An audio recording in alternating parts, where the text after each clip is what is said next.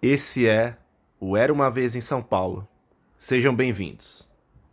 Augusta, que saudade se for aqui voltava da João Moura. Nós fiquemos apaixonados, fomos pra doutora Na zona sul, cotidiano difícil. Mantenho o proceder, quem não conter tá fudido. É zona sul, A maluco. cidade é tão intrigante, ela faz sorrir, mas também faz chorar. Quem não conhece bem, tem medo, se assusta com a sua imensidão. Mas eu vou desvendar os seus segredos nos próximos fatos que virão. Bom dia, boa tarde, boa noite, galera. Esse é o Era uma Vez em São Paulo, episódio 12. Um episódio aqui dedicado ao, ao grande Spike Lee. E é, antes disso, né, com a presença aqui do meu amigo, fiel escudeiro Marcos. E aí, galera, vamos falar de um lançamento, né? Coisa rara em tempos de pandemia, mas felizmente o novo filme do Spike Lee, que é um diretor que a gente admira bastante, tá disponível para todos assistirem na Netflix, que é uma plataforma de fácil acesso. E é muito bom ter um filme novo de Spike Lee em tempos atuais, né? É um diretor importante, um diretor com uma mensagem para passar, e a gente quer explorar esse tema aqui nos próximos minutos de uma forma bem descontraída. É isso, galera. A palavra é essa que o Marcos falou, descontraída.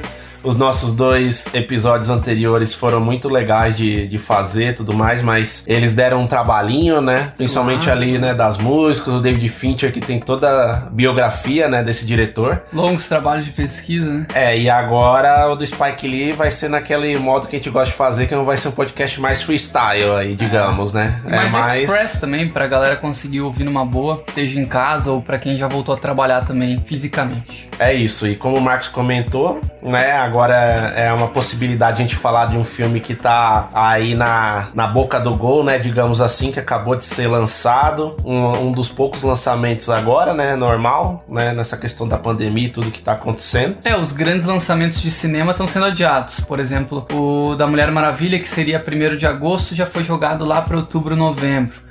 O Tenet, novo filme do Christopher Nolan, também seria no mês de julho. E agora a Warner confirmou nova data no Brasil de 13 de agosto. Vamos ver, hein? É, pode ser que eles adiem de novo. Então, é, as nossas esperanças ficam no serviço de streaming, só que geralmente de cada 10 filmes do streaming tem um ou dois que se salvam. E a gente pode dizer que o novo filme do Spike Lee, o Destacamento Blood, ele se salva sim. Apesar desse nome, né, horrível, É, esse nome não é muito bom, mas sim. mas a gente vai falar sobre ele agora. É isso aí, galera. Então, vamos lá, né? Vamos começar a falar. Vamos lá então, né, Marcos? Vamos começar a falar aqui desse senhor chamado Shelton Jackson Lee, o famoso Spike Lee, né? Exatamente. Nascido ali em 20 de março de 57, cara.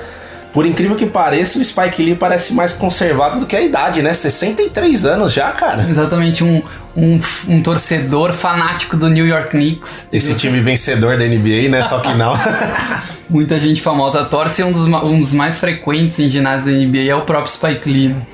Ele, ele tem um vínculo direto com o Brooklyn nos Estados Unidos, né? Ele fez boa parte dos primeiros filmes lá, conheceu muita gente da indústria do cinema no Brooklyn, no estado de Nova York, mas ele nasceu na real em Atlanta. Exato, era isso que eu ia puxar. E acho que até por isso também, né, que ele traz tanto dessas questões assim, o, o- as questões raciais e tudo mais estão impregnadas mesmo, né, no, é uma coisa intrínseca ali da sociedade americana tudo mais, mas é, ele ter nascido lá em Atlanta acho que puxa mais isso, né, Atlanta sempre foi conhecida como, né, um local onde essas questões eram muito Muito fortes. muito fortes, né? Sim, sim. E assim, diretores negros que falam sobre o racismo, que falam sobre os conflitos raciais nos Estados Unidos, tem muitos. Então, Tem também diretores brancos que tentam contribuir para essa discussão, mas diretores que contribuem e falam da forma como Spike Lee falam são pouquíssimos, né? Ele realmente tem um trabalho de pesquisa enorme. Ele consegue trazer para os filmes dele, como por exemplo esse novo lançamento da Netflix mesmo. Ele traz informações históricas, sociais e culturais que poucos diretores têm acesso, né? Não é aquela discussão sobre racismo básica, é uma discussão que tem uma boa profundidade, é uma discussão que que é de alguém que estudou o tema e que se dedicou durante toda a vida. Né? Ele mesmo fala que aos 11 anos de idade ele lembra muito bem do assassinato do Martin Luther King. E com certeza esses momentos ali na década de 60 dos Estados Unidos, quando o tema estava pegando fogo e ele tinha ah, 10, 11 anos de idade, deve ter moldado muito do caráter e dos interesses culturais dele. É, total. E assim, o Spike Lee é um cara que, enfim, ganhou muita projeção, né? Engraçado que, né, a gente vai pegando mais a história. O Spike Lee fez uma porrada de filmes aí, né? Década de 90, também anos 2000. Eu mesmo. Ele o- fez mais de 35 filmes. Então, eu, eu mesmo, assim, né, em relação ao Marcos aqui, vi bem, bem menos filmes do que o Marcos aqui do, sobre o Spike Lee, né? Do Spike Lee, na verdade. Mas é impossível ter visto todos. Exato, esse é o ponto, né, cara? Ele é um cara muito diverso, que já navegou em tudo que é gênero, já fez obras-primas como Faça a Coisa Certa, que é a obra definitiva dele de 89, Sim. como também fez aqueles remakes sem pé nem cabeça, tipo Old Boy, né, cara? Enfim, Exato. aí é uma posição que eu tenho que, cara, Old Boy deixa lá o filme lá sul-coreano, que todo mundo conhece e tudo mais, agora fazer um remake disso, mas enfim. É, é um cara versátil, né? Um cara que já experimentou de tudo na, na indústria, né? Exatamente, ele já se envolveu com publi- publicidade também, até por conta do gosto dele pelo basquete. Ele trabalhou em comerciais com o próprio Michael Jordan e, na real, no próprio IMDB dá pra encontrar mais de 90 créditos pra ele como diretor. é muita coisa entre diretor de publicidade, curta-metragem, documentário, filme. É um cara que realmente trabalhou muito e ele é participativo não na só questão da direção, né? Por exemplo, pega o Destacamento Blood ou Infiltrado na Clã ou os famosos filmes dele dos anos 90, ele trabalha tanto como diretor quanto como roteirista, como produtor do filme. É, e assim, ele. Uma, uma coisa também, galera, que é importante ressaltar é que assim, ele sempre foi um cara diferenciado, né? Na abordagem, a gente vai falar mais disso também na abordagem cinematográfica dele. Ele sempre pôs o dedo na ferida, assim, de uma maneira nunca antes vista, até, né? Se a gente for colocar. É, mas ele demorou muito tempo a ser reconhecido de premiação, né? Por Sim. exemplo, Faça a Coisa Certa, que a gente até colocou o post recentemente é, no nosso Instagram, nosso Facebook, nas nossas redes. É, é um filme que não teve o reconhecimento devido na época, né? E, e assim, ele foi ganhar um Oscar honorário em 2016, porque a galera falou: não, peraí.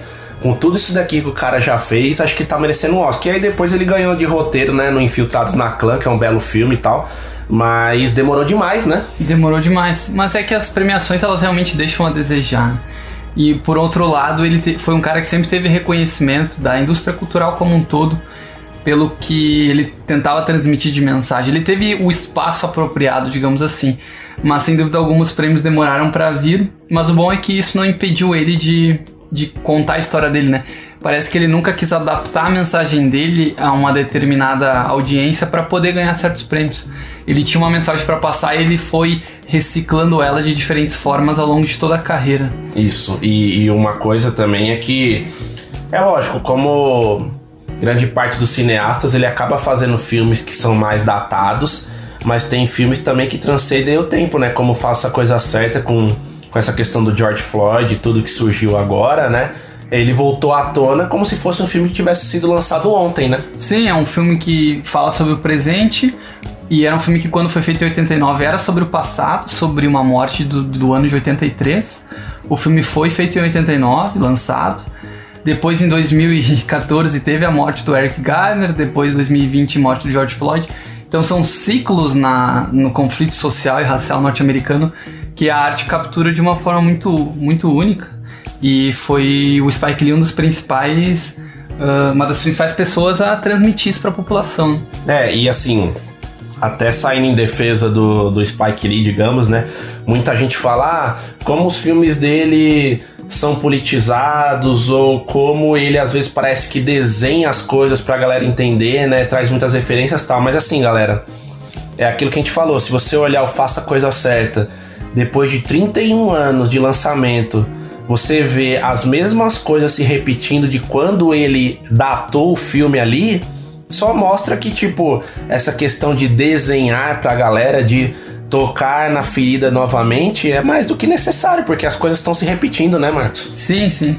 E foi sempre uma discussão bastante sofisticada. Ele consegue trazer elementos que Vários cenários, né? que vão além daquela solução simples de vamos todos nos amar e nos respeitar. Ou bem e mal, aquela coisa maniqueísta, né? Exato. Ele, inclusive, no próprio Malcolm X, que é a cinebiografia de 92, ele tem coragem de abordar as propostas do, do grupo que o Malcolm pertencia de uma forma clara, sem ter vergonha. Porque hoje em dia falar de completa separação de raças, que foi uma discussão que se teve nos anos 60, é uma coisa meio que absurda, mas isso já esteve em voga na mídia, nos jornais. por conta da discussão que existia sobre a impossibilidade de conciliar o sofrimento histórico que a população negra sofreu com a teórica tentativa de diálogo que as demais raças estão tentando ter hoje em dia com, ah, a, enfim, com qualquer outra etnia. Então ele aborda os temas sem ter muitos medos e receios. E, e só para dar um pouco mais de histórico, esse tema da questão racial está presente no destacamento Blood, como a gente falou, no Faça a Coisa Certa, no Malcolm X, e até em filmes mais antigos dele, como O Ela Quer Tudo e O Febre da Selva, até filmes que falam sobre relacionamentos interraciais, assim. São temas que ele vai conseguindo reciclar sem parecer repetitivo, ele sempre traz algo novo. E, mas isso não necessariamente faz com que ele seja um cara que só fale sobre esse tema, tipo aquele aquele militante chato que só sabe falar de um assunto. Pelo contrário, ele sabe contar boas histórias. Ele tem um filme de 2006, que é um filme que eu adoro, chamado Plano Perfeito. Ah, esse eu não vi. Quem curte La Casa de Papel pode ter certeza que aquilo nasceu em outro lugar. e esses filmes já saltam a banco, já foram. Enfim, existem dezenas. E o Plano Perfeito de 2006 é um dos melhores. E tem um filme de 2002 também chamado A Última Noite, com o Eduardo, Edward Norton, que é muito bom também. Que mostra esse lado do Spike Lee, um cara que fala sobre storytelling, que... Pós 11 de setembro, né, esse filme, né, ganhou muita projeção, né. É um cara que consegue brincar com gêneros, contar histórias que vão além da questão racial. E enfim, é um diretor completo, né? Mas eles têm essa veia muito forte. Uma questão interessante também é que nos filmes dos anos 90 e até dos anos 80, o Spike Lee ele era ator, né, Pedro? Ele conseguia estar tá dentro da cena com um papel importante, muitas vezes coadjuvante, mas assim, com relevância Sim. No roteiro, e ao mesmo tempo dirigir, escrever o filme, produzir. Isso mostra a versatilidade dele, né? Mostra que ele é um verdadeiro artista. É engraçado até no destacamento ali no começo do filme que os personagens citam, né? Tipo, referências para ele. Ah, o Mookie. Aí você já pega, ah, o Mookie lá, é o próprio Spike Lee, não faça a coisa certa. O Neymar, eles falam do Neymar, é, Michael Jordan. Exatamente. É engraçado. Mas vamos lá. Falando do destacamento Blood, ou da Five Blood, né? Da o nome, Blood, o nome mais legalzinho, né? Internacional mesmo do filme. Dando a sinopse aqui rápida, galera. O destacamento Blood, então, ele acompanha um grupo de quatro veteranos de guerra afro-americanos, né, que retornam ao Vietnã, buscando os restos mortais do seu líder, né, do seu, do seu antigo esquadrão, o Norman, o Storming Norman, né? Storming Norman. E de um tesouro enterrado, né? Tentando encontrar suas inocentes perdidas pelo caminho. É mais ou menos essa. É uma sinopse simples ali, né? De retomada. É, do passado desses veteranos de guerra e é meio que nisso que o filme começa, né? A guerra do Vietnã continua rendendo boas histórias. Impressionante. É, não é só aquele começo de This is the End, né? Do The Doors ali, Apocalipse Now. Inclusive, o Spike Lee já brinca de cara no filme com o Apocalipse Sinal lá, que é, quando bar, eles estão né? no bar lá, né, é. no, em Hanoi, né, não sei, acho que é lá na, na, região ali, né, no Vietnã. Não, Ho Chi Minh. É, Ho Chi Minh, isso. Ho Chi Minh é isso Vietnã. aí, boa é, eles estão dançando lá, né? Pega aquele plano que eu acho sensacional lá dos quatro velhinhos dançando e o, e o Apocalipse Sinal, o quadro de fundo ali, né? O posterzinho uhum. e o negócio da Budweiser do lado também, né? É, acho que é o nome do bar. Tem várias referências. A, a que eu acho mais explícita é quando toca Richard Wagner. Sim. Que eles estão, uh, enfim, lá na selva já do Vietnã, que é uma das principais trilhas usadas no filme de 79 do Coppola que, que filme, hein? Que acho que é considerado por muitos o, o, o, principal filme sobre a guerra do Vietnã já feito. E tem tantos, né? Sim. Tem o Nascido para Matar do Kubrick, tem o Platoon, Do, do, Oliver Stone, tant, tantos outros. É, Só que esse começo eu acho muito legal porque o filme começa de uma forma muito divertida, né? Sim. São quatro veteranos de guerra que se encontram num hotel, que viajam pro Vietnã. E aos poucos a gente vai entendendo o que, que eles vão buscar lá. E começa quase como um filme de, de Las Vegas, digamos assim. Eu me lembrei dos, dos velhinhos reunidos. É, parece aquele Red, né? Aposentados e sei lá o que, né? Aquele filme que foi lançado lá com Bruce Willis, Morgan Freeman. Parece aquele filme que eles vão para Vegas também com o Robert De Niro. Sim, verdade. Que ele faz o velho carrancudo. É, parece aquelas comédias meio canastronas, né? No começo, assim, né? Mas isso até, tipo, eu não vi tantos filmes do Spike Lee, mas até puxando do Faça a Coisa Certa, é os filmes do Spike Lee sempre começam assim, né? Pelo menos com esse tom mais jocoso de comédia, né? Começa. E aí aos poucos você vai vendo que o negócio vai ficar mais sério, né? Sim. Esse filme que eu falei do Robert De Niro, Última Viagem a Vegas. Isso. tem, tem justamente um cara que é o mais. O, o cara mais difícil de lidar. Que nesse filme é o personagem principal, né? Que é o Delroy Lindo, o ator. O Ele- famoso Paul. É, o Paul, ele tem um- uma história particular que é explorada ao longo, ao longo do filme, né? É isso. E, e- eles vão essencialmente lá pro. À primeira vista, aparece que a viagem deles, na verdade, é nada mais nada menos do que um reencontro, uma diversão, uma nostalgia. Mas eles estão lá por vários outros motivos, né? É isso. E aí, assim, galera, até a gente adentrando mais aqui ao filme, a gente já dá aquele alerta pra vocês que po- possivelmente pode ter alguns spoilers. Lógico que a gente não vai soltar tudo aqui, mas assim, por favor, tentem acompanhar aí até pra, pra audição ficar mais rica também, né? Com o que a gente vai falar aqui e tal. Mas é isso, né? Retomando o que o Marcos falou, é, o começo do filme ali te dá a impressão que eles estão ali só pra revisitar mesmo o Vietnã e tudo mais. Mas você começa a ver que realmente o Spike Lee tá com o dedo dele ali e a camada é muito mais profunda, né? É. Até pegando o que a gente acabou de falar, quantos filmes de guerra do Vietnã tem? Tem muitos, e são muitos bons. Só que quantos filmes de guerra do Vietnã com protagonistas afro-americanos? né? Praticamente nenhum. Então ele justamente ele pega um roteiro que já existia pronto, que era o roteiro do destacamento Blood, que era dessa busca ao tesouro, que eles iam fazer um tesouro que estava enterrado no Vietnã, um roteiro lá de 2013. E ele e o colega dele que escreveram o Infiltrado na Clã, eles reciclam esse roteiro para que seja uma história sobre, ah, sobre população afro-americana no Vietnã. né? Sobre esses caras que fizeram a guerra acontecer. Até porque no próprio filme ele traz alguns dados interessantes, né? Ah, 11% da população americana ela é afro-americana, mas os negros representaram na guerra 30, 40%, né? é um percentual bem maior do que eles são na sociedade. É, isso. E eles nunca tiveram, digamos, nada muito em troca, então essa busca ao tesouro, que é um típico sonho americano, acaba sendo É. até um- uma recompensa, digamos assim. É, você começa a ver que o filme do Spike Lee já é totalmente diferente dos outros do gênero, porque é isso que o Marcos falou, né? A- já tem um- uma inversão de lógica ali. O filme ele é um filme totalmente voltado ali, né, assim para pro protagonismo negro mesmo, né? Então assim é pra trazer mesmo essa questão racial e é pra se diferenciar desses filmes mais padrões aí que já foram citados para trazer à tona essa questão de, putz, como é que uma população que representava tão pouco, né, perante ao todo, como é que ela tem tanta representatividade numa guerra que claramente ali, né, se a gente for trazer o aspecto histórico, os Estados Unidos já sabia que ia perder, né? Sim, sim. Então, assim, eles meio que foram jogados mesmo ao Deus dará ali, né? Sim, sem dúvida. E, assim, é um filme que ele tenta contar várias histórias, né? Ele tem uma questão muito contemporânea, que é da era Trump. Ele é um filme que fala sobre essa questão dos negros na Guerra do Vietnã. É um filme que tem também essa questão da caça ao tesouro, né? Que eles estão lá em busca de uma grana, de, um, de uma- algumas barras de ouro que estão escondidas. Mas também é um filme sobre o luto, sobre a morte. É um filme que tem pessoas que não aceitaram a, daquele grupo de quatro veteranos, né? E mais um quinto elemento que aparece no meio do filme. Eles não conseguem lidar tão bem com a morte do antigo comandante deles, Isso. do destacamento Blood lá da época do Vietnã. Também é um filme que é quase um experimento visual do Spike Lee, É. né? Ele tenta fazer com que as cenas do passado, os flashbacks, tenham um, um caráter visual bem específico, numa janela mais clássica ali, um formato mais quadrado. E ao mesmo tempo as cenas atuais são bem digitais, são planos bem abertos, são imagens bem caras, né? O orçamento desse filme, por exemplo, é de quase 40 milhões de Nossa. dólares, então é um dos filmes mais caros que o Spike Lee já fez.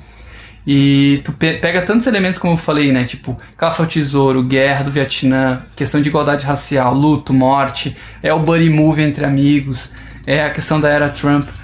E tem até uma questão de revisionismo histórico, né? Sim. Porque o Spike Lee tá tentando trazer informações que estão mortas e ninguém lembra. Tem muita coisa em um filme, então eu acho que esse excesso é meio que o que faz o filme ser interessante e divertido, mas também é o que faz o filme, pra mim, meio que em alguns momentos tá meio bagunçado, meio É. carregado. Não, é, e é esse ponto que o Marcos trouxe mesmo, galera, assim, é, são muitas questões ali que o Spike ele tenta tratar, né, de uma maneira, e assim, em, em algum momento também a gente já sabe que ele gosta de fazer isso no cinema dele, né, no Infiltrados na Clã ali, que é um filme, vai, até um pouco mais linear, né, do que o destacamento Blood, mas você vê também que ele coloca muitas coisas ali, né? Não é só questão da Ku Klux Klan, são várias questões É polícia, enfim, tudo que tá envolvido ali. E no destacamento, enfim, ele, ele tenta s- pegar uma coisa muito mais abrangente ali. E também, na minha opinião, aqui eu acho que ele acaba é, não se definindo muito bem ali, sabe? A primeira parte, assim, eu acho que.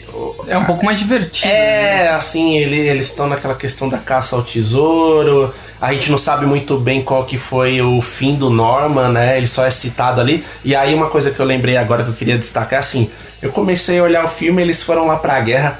Aí eu falei, peraí, puta, aquela mesma coisa do irlandês, cara. Os tiozinhos fazendo os caras mais, Mas mais sem- novos, né? Sem tecnologia. né? É, aí eu falei, putz, será que vai ter aquela cena do Robert De Niro com 70 anos de idade espancando o cara, igual no irlandês lá, né? Que te citou já, né? Não, mas acho que o Spike Lee fez de propósito isso. Ele. Ele não. Ele. Eu, eu quando tava vendo o filme, tipo, cenas do passado com os atores velhos atuando, eu tava justamente pensando que aqueles caras não deixaram a guerra morrer Isso, dentro é deles, o né? ponto. É como se eles estivessem revivendo aquela cena naquele mesmo ambiente que eles estiveram, tipo, 40 anos É. atrás, né?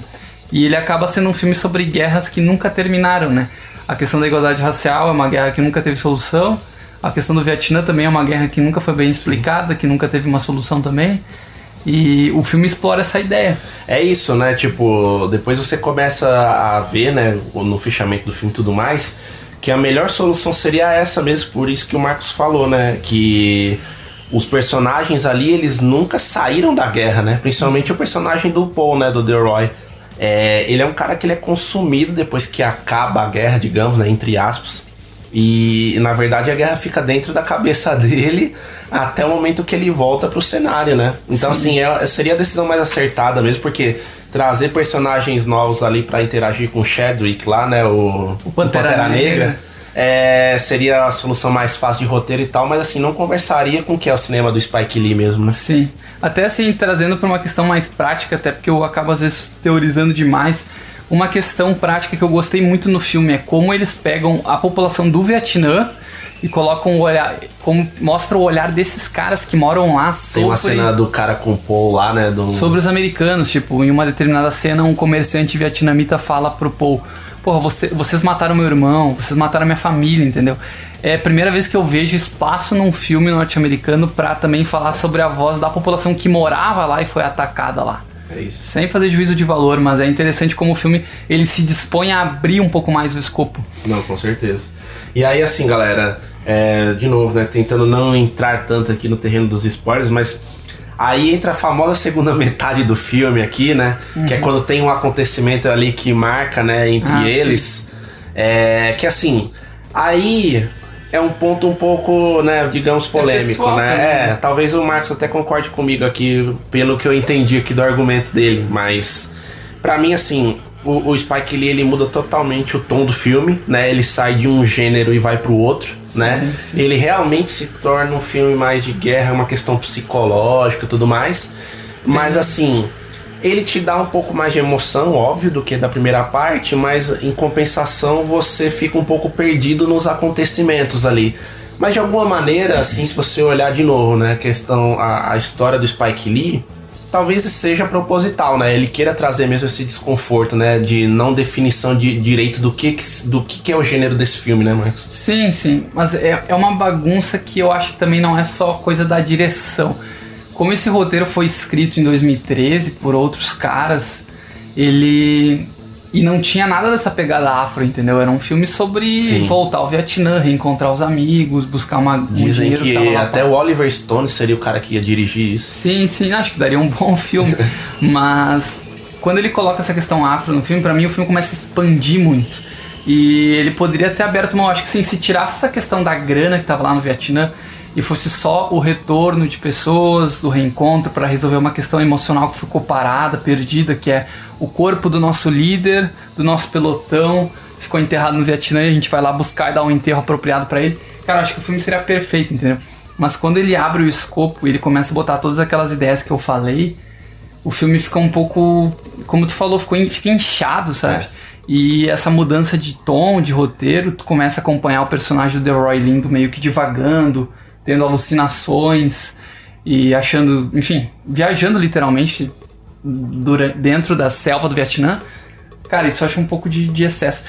E até um. Pode falar. Não, é, e a- aí temos um ponto também, Marcos, assim, é, para mim realmente a segunda parte do filme é mais bagunçada nesse sentido, mas cara, pra mim o personagem que assim me magnetizou mesmo, que prende ali, que é o filme pra mim é dele, é o personagem do Paul, cara. É impressionante esse personagem Sim, do The sim. Roy, assim. Muito bom. Ele é cheio de contradições. Você, é, um cara que votou no Trump, mas ao mesmo tempo é negro e, e assim tem a questão familiar, mas Ele você não rejeita sabe. É, Rejeita o filho, mas quer proteger. é, ele. você não sabe muito bem ali, mas cara, essa questão do monólogo ali que ele tem, que é quase uma quebra de, de quarta parede numa hora do filme, cara, pra mim ali é o ponto alto, um dos. É bem bom. Mas a cena dele é, final ali de interação com o Norman, pra mim é sensacional aquela cena, porque assim, é um personagem que ele tá preso na guerra e de alguma maneira ele tem a libertação ali, né? Sim, é bom. como se fosse uma mensagem do Spike Lee, é uma mensagem bonita ali, né? Pra mim é uma mensagem do que funciona muito mais do que o final do filme, toda aquela questão que ele traz da vida atual. Pra mim, aquela mensagem de libertação daquele cara que tava cheio de complicações, de. é, é, como é que eu posso dizer? De pesadelos mentais ali. Cara, pra mim, aquele é o ponto alto do filme. Assim, é, até olhando algumas críticas a tal, eu concordo. Se tem alguém que segura esse filme, assim, que não deixa de desandar, pra mim é o personagem do Paul. Sim, sim. Todos os atores estão muito bem, mas ele se destaca demais, né? Eu acho que com certeza é um cara, até nesse cenário de pandemia, que provavelmente vai receber uma indicação, né? É, seria interessante. O trabalho dele é realmente muito bom. É. O, e assim, até dando um exemplo no, no sentido contrário, pra ver como esse filme realmente tem altos e baixos, é o personagem do Jean Reno, o banqueiro, o banqueiro É francês. que, impressionante, né? Calastrão total. cara, pra mim não precisaria existir aquele personagem, entendeu? Até porque eu acho que todo esse plot da, da grana, do que eles vão fazer com o dinheiro, caso eles encontrem, é um pouco exagerado. E assim, o, o fato do boné do Make America Great Again tá andando de um lado pro outro também é excessivo, né? A primeira vez que ele apresenta, a gente entendeu a mensagem, sabe? É sensato. O que ele, ele tá querendo compor o personagem. Ele tá querendo dar indicativos bem contemporâneos, demarcar o tempo do filme. Mas depois, no final, o banqueiro vem lá, aparece, no meio de uma cena de ação, pega o boné, coloca na cabeça. Sabe, eu acho que ele, ele tava tendo. é- é- Era uma diversão pessoal do diretor, mas eu achei um pouco excessivo. Sim, sim. Me incomodou assistindo, mas enfim, o filme como todo é uma viagem muito boa, uma jornada boa. É, e um ponto legal também desse filme é que, assim, apesar de ele ter duas horas e meia, é, não foram duas horas e meia que pesaram pra mim, né? Não, ele é um filme que tem um rapidinho. ritmo bom, principalmente depois na segunda parte, né? O filme passa assim voando, né? Passa, passa rápido. Ele tem um, um, um, um enredo ali nessa parte, assim, que tipo, te prende mesmo, apesar dessas confusões é, que são propositais ou não, né? Aí é só na cabeça do Spike Lee mesmo que a gente vai conseguir ter essa resposta, Sim, mas que fluem bem, né? certo. Bom, é isso, né, galera? Também não vamos é, devagar tanto aqui, porque a gente quer também dar espaço para que todos vejam e tenham sua própria, suas próprias conclusões. Vamos para as notas aí. É, um filme que vale a pena ver em tempos de pandemia e como a gente tem lançamentos limitados, quem gosta de ver coisas quentes, boa sorte, porque também não é um filme que, que assim, que tu assiste mexendo no celular, né? É, Com certeza. Com Precisa certeza. se concentrar. Acho que nem e o filme do Spike Lee, né? Dá É. pra fazer isso, né? Precisa embarcar na viagem mesmo. Mas vamos lá, Dr. Marcos. Não, pra mim é fácil, é um filme divertido, bem, bem relevante, mas que tem bastante excesso. É um filme nota 7. Olha lá. Eu achei até que você ia dar menos, hein? Não, não gostei. Achei bom. Cara, assim, é um filme que eu assisti bem recentemente mesmo, então eu fiquei maturando um pouco, colhendo algumas opiniões, críticas de caras que a gente gosta e tal. E eu não tinha tanto formado essa questão ainda na minha cabeça de nota, mas até nesse bate-papo aqui com o Marcos e tudo mais. É, para mim, assim, é um filme que claramente tem é, quebras ali, né? Como a gente já tem falado aqui, da primeira e da segunda parte. É um filme que, se não tivesse o personagem do Paul, que eu já falei aqui, Pra mim seria um filme bem mediano, né? É, é claro, ele não é comparável pra mim com Faça a Coisa Certa e tal, nem, nem tem como, né? Não assim, é um filme marco ali e tal. Mas mesmo com Infiltrados na Clã, a trama me prendeu bem mais do que esse do destacamento, né? Também acho melhor o infiltramento. É, então, assim, é um filme mais redondinho, mais linear e que passa uma mensagem forte no fim do mesmo jeito, né? Pra mim, até mais forte do que do destacamento. Mas enfim, né? Sem muitas enrolações. Pra mim, o destacamento Blood é um filme 7,5. Tá? É, e, e vamos, e vamos dizer que esse meio ponto a mais aí relacionado à nota do Marcos vai pra conta do, do senhor The Roy aí, só com a atuação dele.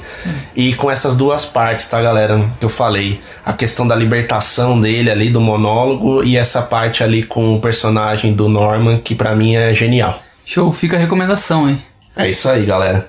E bom, já caminhando para os finalmente aqui do episódio, galera, a gente só queria também né, agradecer todos vocês aí que têm nos acompanhado. A gente já tá no 12 episódio aí, firmes e fortes, né? Errando, acertando, mas tentando aprimorar cada vez mais. Certo? Quem estiver ouvindo pelo Spotify, se puder seguir a gente no Spotify, é uma coisa muito boa, né? É, não, ajuda bastante a gente aqui, galera, até para dar visibilidade. E aqui em sessões de agradecimento também a gente queria dar um agradecimento muito grande aqui pro pessoal do Papo de Trilha, que falou da gente no último episódio deles, né? Com um garimpo sensacional que eles fizeram lá de trilhas sonoras da Netflix. E até porque é um dos melhores podcasts que tem no Brasil também. O trabalho dos caras é muito bom. É inovador, né? Um podcast só de trilhas sonoras, assim, é uma produção técnica ali, tudo muito bem encaixado. Então, putz, fica nosso agradecimento aí pro, pro pessoal. É, e não é só o tema também, é o, o- a qualidade da conversa. Vale bastante a pena conhecer. É isso aí. Bom, então é isso, galera. Espero que vocês tenham gostado. Fica a dica aí novamente para assistir esse filme desse cineasta aí que sempre vale a pena ser visto, né? O senhor Spike Lee. Destacamento Blood tá na Netflix e muitos outros filmes dele estão aí nos serviços de streaming, nas locações de Google Play, etc. É isso aí. Espero que acompanhem. Até mais, pessoal. Hey